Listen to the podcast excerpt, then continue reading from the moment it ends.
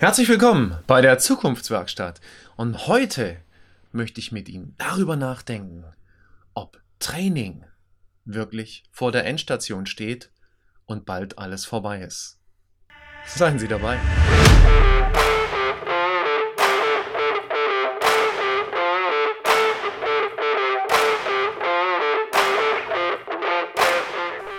Herzlich willkommen bei der Zukunftswerkstatt, dem Podcast für die digitale Transformation und den gelingenden Wandel, bei dem zu weit gehen zum Programm gehört.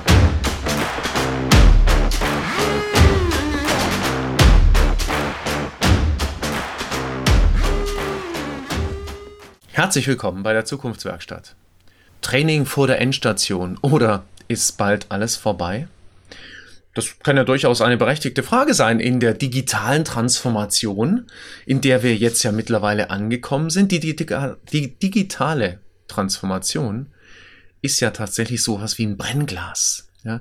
Also Schwächen werden ja ganz klar nochmal viel, viel transparenter, als sie es davor schon waren und noch genauer fokussierbar.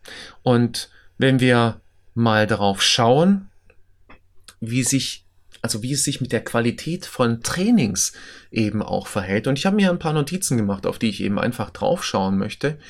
Dann ist es eben einfach tatsächlich so, dass Training dann vor dem Aus steht, auch in einem Unternehmen, wenn eben die entsprechende Qualität nicht geleistet werden kann oder wenn die Trainerpersönlichkeit die entsprechende Qualität nicht leisten kann oder vielleicht auch will. Da gibt es ganz unterschiedliche Gründe dafür. Und Sie werden jetzt vielleicht sagen, kann ja gar nicht sein, dass die Trainerpersönlichkeit diese Dinge nicht leisten will. Doch, das ist manchmal auch tatsächlich durch die Organisation geschuldet und man kann fast sagen, die Organisation ist selbst schuld daran. Ich komme dann noch dazu.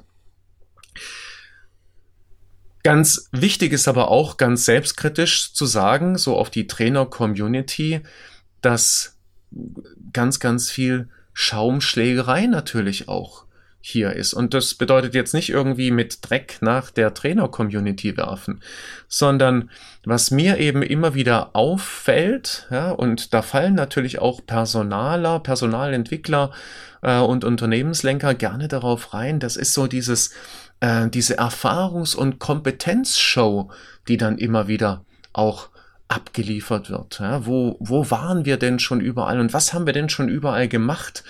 Und ähm, tatsächlich, wenn man mal ganz ehrlich ist, dann sagt es doch überhaupt nichts, null, für das Training oder für die Maßnahme aus, um die es jetzt gerade geht. Weil nur dadurch, dass ich schon viele andere, was weiß ich, Autos gefahren habe oder dass ich schon viele andere ähm, Dinge getan habe, heißt es doch nicht, dass ich jetzt in diesem Umfeld, in diesem speziellen Umfeld das Optimale abliefern kann. Weil ich kann ja auch viele andere Autos zu Schrott gefahren haben. Das würde ich vielleicht auch sogar auslassen an der Stelle. Also so dieses auf Kompetenzen und äh, auf dieses, ich habe schon so und so viele Jahre Erfahrung, darauf glaube ich, das ist eine der ungünstigsten Vorgehensweisen, um sich eine Trainerpersönlichkeit auszusuchen, vor allen Dingen, weil es auch jungen Persönlichkeiten gar keine Chance lässt. Und das halte ich für extrem ungünstig, weil ich glaube vor allem, dass die jungen Trainerpersönlichkeiten, die eben einfach auch noch hungrig sind und die gerne wollen und die gerne echt was bewegen wollen und eben nicht satt sind und schon in Anführungsstrichen alles gesehen haben, dass die sich eben auch noch megamäßig reinhängen. Gleichzeitig fällt mir immer wieder so dieses, und vielleicht bin ich da auch selber dabei, äh, fällt mir immer wieder so dieses Anbiedern auf, was mich auch ein Stück weit anwidert. Ja, so dieses nach dem Mund reden und sich eben einfach nicht auch mal trauen, wirklich auch eine kritische Bemerkung zu machen in irgendwelchen Abstimmungsgesprächen. Aber seien wir doch mal ehrlich. Es geht doch vor allem darum, kritische Bemerkungen zu machen, weil wir würden doch nicht über ein Training oder über eine Maßnahme oder über eine Weiterbildung nachdenken, wenn alles tippitoppi wäre, sondern genau das braucht es doch. Es braucht doch den kritischen Ansatz. Es braucht doch das kritische darüber nachdenken, die Einladung, Dinge in Frage zu stellen, so dass etwas Neues, etwas noch Cooleres entstehen kann. Und wenn man sich eben einfach auch anschaut, warum, warum haben denn so häufig auch Trainings und Trainer einen so schlechten Ruf, ja, Schwätzer oder sonst irgendwas, dann liegt es doch eben einfach daran, dass, äh, dass manche ein, mittlerweile eben als, als Blender auch auftreten, ja, und dann wird man dann als Trainer auch verwechselt mit diesen komischen Hallen füllenden 10.000 Leute, Menschen, die, äh, die ewig große Geschichten machen, die schon 25 Bücher geschrieben haben, aber die so weit weg sind vom echten Training mit, mit, von der Arbeit mit echten Teilnehmenden, sondern die eben, ja, wie gesagt, sich darauf stützen, ich habe schon ein Buch geschrieben oder ich bin auf dieser und dieser ähm, digitalen Veranstaltung gewesen und, und, und, und sich dadurch, sich dadurch anscheinend dafür qualifizieren, mit einem Team erfolgreich zu arbeiten. Und das sind allerhöchstens Speaker, das sind allerhöchstens Referenten oder sonst irgendwas, aber das sind keine Trainerpersönlichkeiten, die eben einfach auch Menschen abholen können. Dann gibt es noch die Dummschwätzer und die Zitierer. Ja, die Dummschwätzer, die zu allem einen, ein, ein cooles ähm, Zitat, also so wie die Zitierer auch, ein cooles Zitat, einen coolen Spruch von irgendjemandem absagen können, absagen können, ein Sprüchlein, aber hinter dem auch tatsächlich überhaupt nichts steht. Weil nach dem 25. Spruch im Seminar und ich höre mich immer wieder gern dieses oder jenes sagen, können das die Teilnehmenden auch nicht mehr hören. Weil die Teilnehmer wollen nicht wissen, was ich sage, sondern die Teilnehmer wollen vor allen Dingen wissen, wie kann ich meine Probleme, wie kann ich meine Situation, wie kann ich meine Herausforderungen lösen, weil deswegen sind sie da und nicht, um mir zuzuhören, was ich sagen kann. Abgesehen davon, ich bin jetzt gerade total froh, dass sie mir immer noch zuhören. Gleichzeitig, ja, so dieses, ja, nach dem, nach dem Mundreden, das habe ich schon mal kurz angedeutet, eben einfach ähm, immer wieder zustimmen, dem Personalentwickler der Führungskraft, anstatt kritisch zu hinterfragen, weil vom Zustimmen alleine wird's nicht besser. Es braucht das kritische Hinterfragen. Es braucht das sozusagen behutsame, aber doch sorgfältige den Finger in die Wunde legen. Und eben einfach nachspüren, wo ist denn gerade das Problem, die Herausforderung, weil darum geht es doch.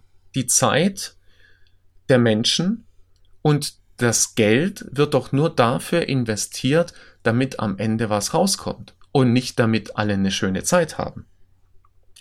Das heißt, wir haben ja ganz häufig ein Ehrlichkeitsproblem oder auch ein Nachfrageproblem, die kritischen Fragen zu stellen, die Fragen, die eben vielleicht ein ganz kleines bisschen bohren und die vielleicht auch ein ganz kleines bisschen wehtun. Ja, und äh, gleichzeitig sollte doch das wirklich die Alarmglocke für jeden sein, der so ein Trainer-Briefing oder ein Workshop-Briefing macht, wenn genau solche Fragen nicht gestellt werden, wenn nur quasi abgenickt wird und eben nicht wirklich kritisch hinterfragt wird. Das ist auch die Frage, wie fangen wir an? Ja, wir sollten natürlich so anfangen, dass wir noch gar nicht mit irgendwelchen Ideen reingehen, sondern dass wir eben einfach mal Fragen zuhören und gemeinsam brainstormen. Und daraus die bestmögliche Variante entwickeln. Ich könnte immer wieder mit dem Kopf schütteln, naja, tue ich auch ein bisschen, wenn ich dann höre, ähm, ja, wie werden Sie das denn jetzt machen? Keine Ahnung.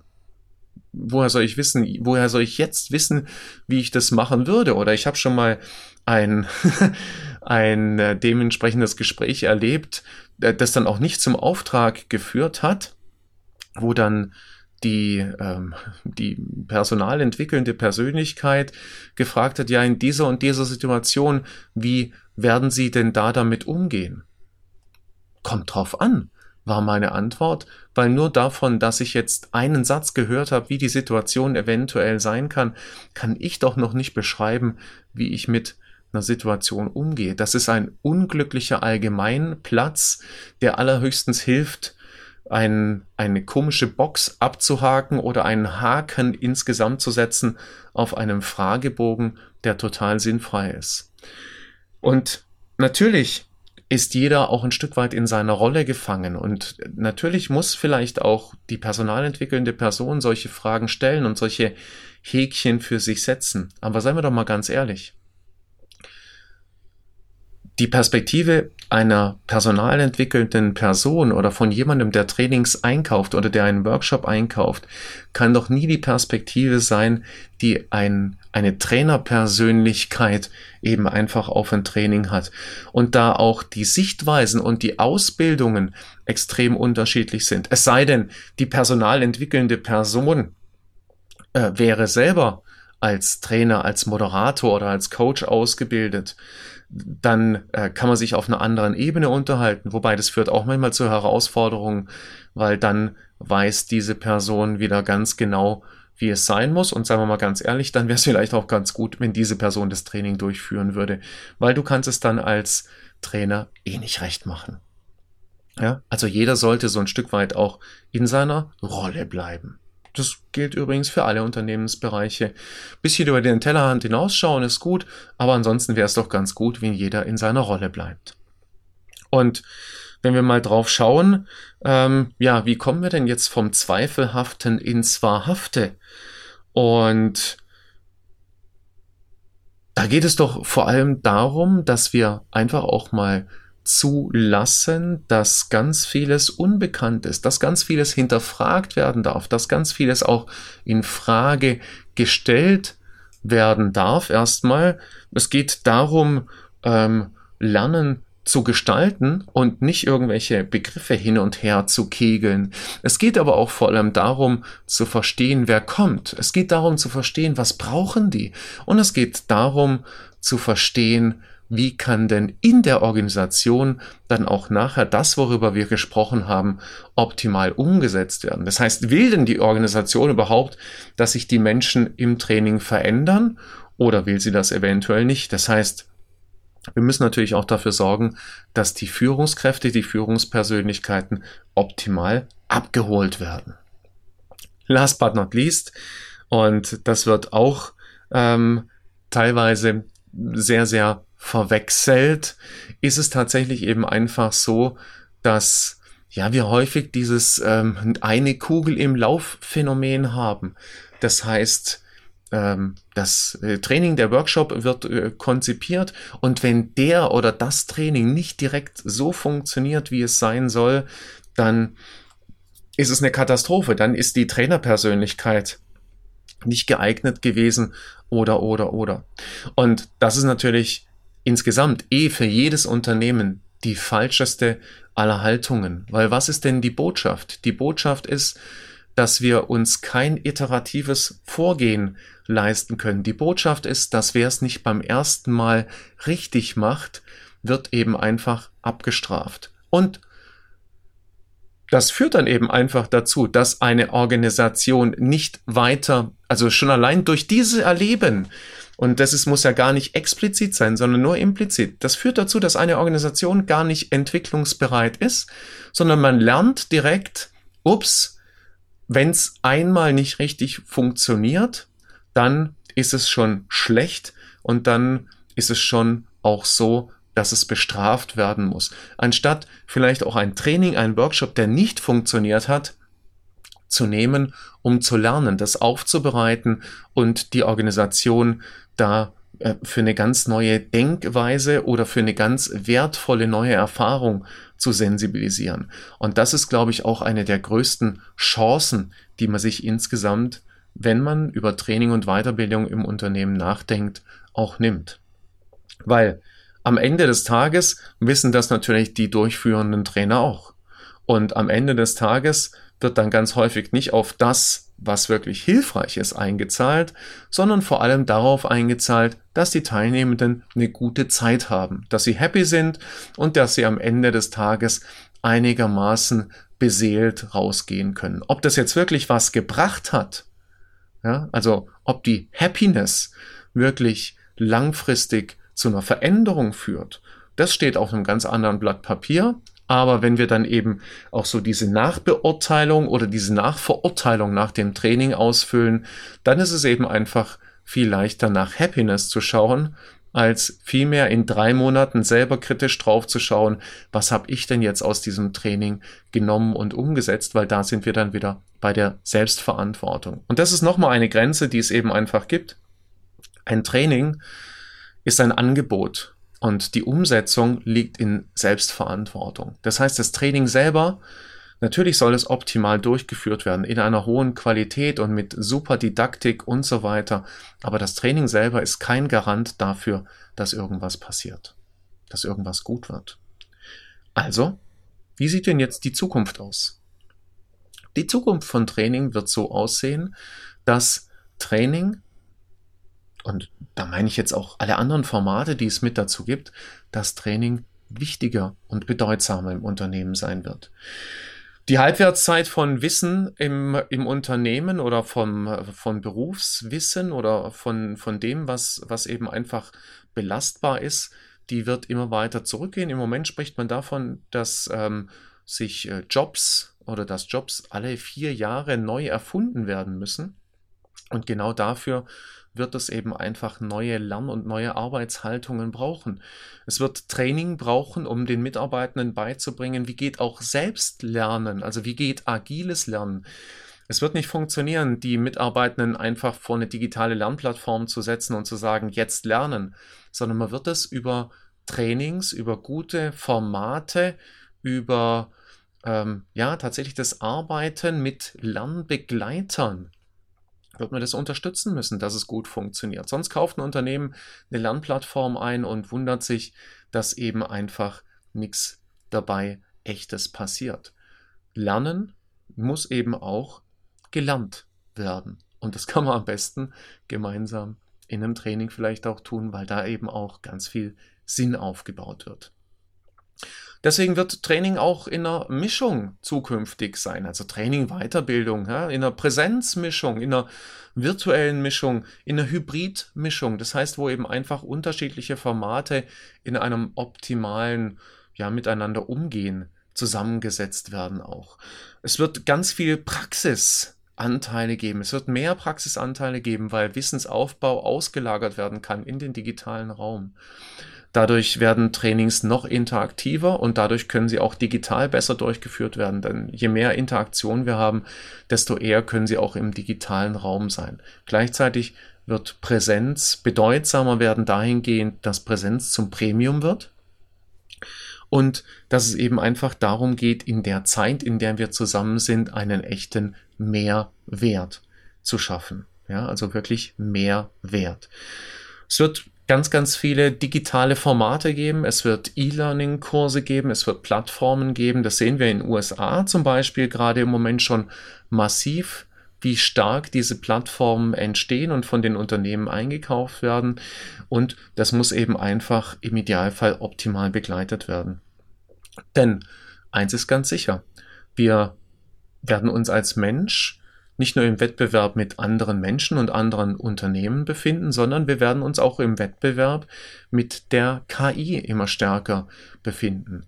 Und da braucht es eben tatsächlich auch wirklich dieses bewusste Bewusstsein für das Weiterentwickeln der eigenen Aufgabenstellung alle vier Jahre, um eben nicht tatsächlich überflüssig und durch die KI in dem, wo ich mich nicht weiterentwickle, einfach ersetzt zu werden. Und das ist meine Einladung heute.